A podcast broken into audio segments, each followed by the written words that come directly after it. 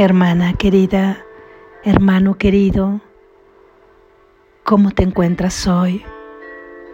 ¿Cuál es la emoción que prevalece ahí en tu corazón? ¿La ubicas en alguna parte de tu cuerpo? ¿Es acaso miedo? ¿Dolor? ¿Vacío?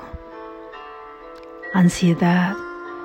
Preocupación, quizá alegría. ¿Estás lleno de energía? ¿O acaso ni siquiera puedes levantarte y si lo hiciste, no sabes cómo es que lo lograste? Este es el vaivén de las emociones en este mundo. Ya lo conoces, ya lo conozco nos lleva de aquí a un lado y a otro. ¿Cómo podrían ser esas emociones el Santo Hijo de Dios? ¿Cómo podría limitarse su ser a su contentillo? Si tú eres todo poder, cada que sientes alguna otra, positiva o negativa, no eres bueno ni malo. Tampoco estás aprobando o desaprobando según sientas. Tú no eres simplemente esa emoción. Bienvenido a este encuentro donde reflexionamos acerca de las ideas de Jesús que nos llevan a transitar por el camino que nos lleva más allá de la apariencia de ese pequeño ser que hemos creído que somos. Vamos a encontrarnos con nuestra grandiosidad y a vislumbrar el milagro que somos desde el origen de nuestra creación. Lección número 223. Dios es mi vida, no tengo otra vida que la suya. Dios es mi vida, no tengo otra vida que la suya. Dios es mi vida, no tengo otra vida que la suya. Estaba equivocado cuando pensaba que vivía separado de Dios, que era una entidad aparte que se movía por su cuenta, desvinculada y encasillada en un cuerpo. Ahora sé que mi vida es la de Dios, que no tengo otro hogar y que no existo aparte de Él. Él no tiene pensamientos que no sean parte de mí y yo no tengo ningún pensamiento que no sea parte de Él. Padre nuestro, permítenos contemplar la faz de Cristo en lugar de nuestros errores, pues nosotros que somos tu Santo Hijo, somos incapaces de pecar. Queremos contemplar nuestra inocencia, pues la culpabilidad proclama que no somos tu hijo y no queremos seguir relegándote al olvido, pues nos sentimos solos aquí y anhelamos estar en el cielo que es nuestro hogar. Queremos regresar hoy. Nuestro nombre es el tuyo y reconocemos que somos tu Hijo.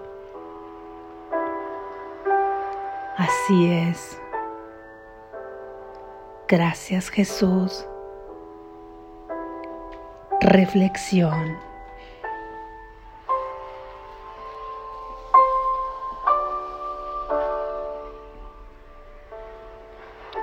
Solo tengo Solo tienes una vida y no se refiere a tener una vida corpórea aquí.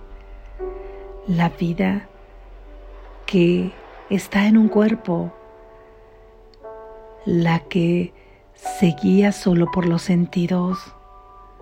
Esa no es vida, es tan solo ilusión. Termina si el cuerpo termina sus funciones, si el cuerpo detiene, declina sus funciones. ¿Cuál es su sentido? ¿Cuál es su afán? Si todo termina, ¿acaso estás aquí solo por orden natural? ¿O es que alguien te determina como hilos de marioneta para verte nacer y luego morir? ¿Estás pasando acaso una prueba? ¿Quién te califica? ¿Y de acuerdo a qué te califica? ¿Y para qué calificas? ¿Para qué calificamos? Comenzamos una loca carrera para conseguir metas de todo tipo sin lograrlas o lográndolas, ganándolas una por una. No nos basta porque una vez que termina una, comienza el deseo de perseguir otra. Y entonces morimos o nos damos por vencidos y ni siquiera iniciamos esa carrera. Nos damos por vencidos a que a un mundo como lo vemos, como lo contemplamos. ¿O para qué? ¿Para qué sirve el mundo? ¿Qué es el mundo? ¿Cuántas versiones hay de este mundo? ¿Cuántas mentes separadas de Dios pueden pensarlo de manera distinta? Se nos ha dicho en este caso que hay diferentes maneras de contemplar el mundo, todas ellas desde la individualización, desde la parte concreta de nuestra mente, sin embargo, en las ideas de Jesús se nos dice que hay una manera diferente, no otras muchas maneras, sino solo una en la que toda pregunta no tiene sentido o toda pregunta es respondida por la voz en la que ya no hay duda sino certeza por la voz que habla por Dios, porque esa voz sabe que tu vida no es la del cuerpo, sino la de tu verdadero ser con S mayúscula para distinguirla de la del pequeño ser en la que te has confundido que eres, que no es un cuerpo tu vida, más ciertamente, si lo permites, si lo permito, puede expresarse ahora en un cuerpo que es inmortal, que no está a prueba, porque no tiene nada que probar, porque Dios es mi vida. Busco a Dios, busco a mi Creador. Busco mi origen, busco quién soy, pues es Dios mismo a quien busco cuando busco mi origen, cuando busco mi propio ser, cuando busco el sentido de la vida, estoy buscando a Dios. ¿Y qué es Dios? Dios es perfecta felicidad. Dios es amor sin opuestos. Y esa vida puede expresarse en este mundo de sueños si se lo permito. Dios es tu vida, porque Dios está unido a ti, porque tú estás unido a Dios, porque no existes fuera de la unidad de Dios, porque pertenecemos a esa unidad. Por ello es que tú eres Dios porque formas parte de la unicidad de Dios. Sin embargo, te vas dando cuenta que eres Dios en la medida que permites que vaya cesando, que vaya muriendo el ser con el que equivocadamente nos hemos identificado, ese pequeño ser limitado que has creído que eres tú. Y vamos dando paso al verdadero ser que eres, el que es unidad junto con Dios, y de esta forma eres vida, porque Dios es vida. Y esa vida es inmortal, esa vida es real, esa vida es verdadera. No dejes que tu mente comience a decir, a cuestionarse y a preguntarse, o permite que lo haga, pero no dejes que ella misma sea la que te dé respuestas, porque sabes a dónde te ha conducido Pregunta, ¿y cómo es esa vida? Querrá preguntar. Y desde su concepción de la mente dual querrá contestar. Sin embargo, es algo que no puede comprender y no necesitas comprenderlo ahí con la mente racional, porque esta respuesta solamente vendrá desde la experiencia. Mas al ser la única vida, no hay otra vida, no hay otra vida que llevemos en este mundo de materia. Cualquiera que has creído que llevas es ilusoria, porque no puedes vivir separado. Y ahora reconocemos que estábamos equivocados cuando pensábamos que podíamos vivir separados de Dios, que era una entidad aparte que se movía por su cuenta desvinculada y encasillada en un cuerpo, ahora sé y ahora sabemos que nuestra vida solamente es la de Dios y que no tenemos otro hogar, que no podemos existir aparte de Él y que también nuestra mente está unida a la de Él. Así es que tenemos acceso a todos sus pensamientos, no los ha guardado para sí. También nos los brinda a nosotros, nosotros mismos somos un pensamiento milagroso. Así nos ha concebido Él. Esto no quiere decir que rechacemos ahora nuestra vida que llevamos en este sueño, sino que la tomemos como aquel niñito rebelde que se encapricha y que quiere ir por el camino equivocado. Tomemos a esa mente que cree estar viviendo esta vida y es aquí donde con nuestra anuencia, con nuestra determinación y con nuestra voluntad es que podemos vivir la única vida de Dios aquí puede ser manifiesta mientras transitamos por este mundo de sueño.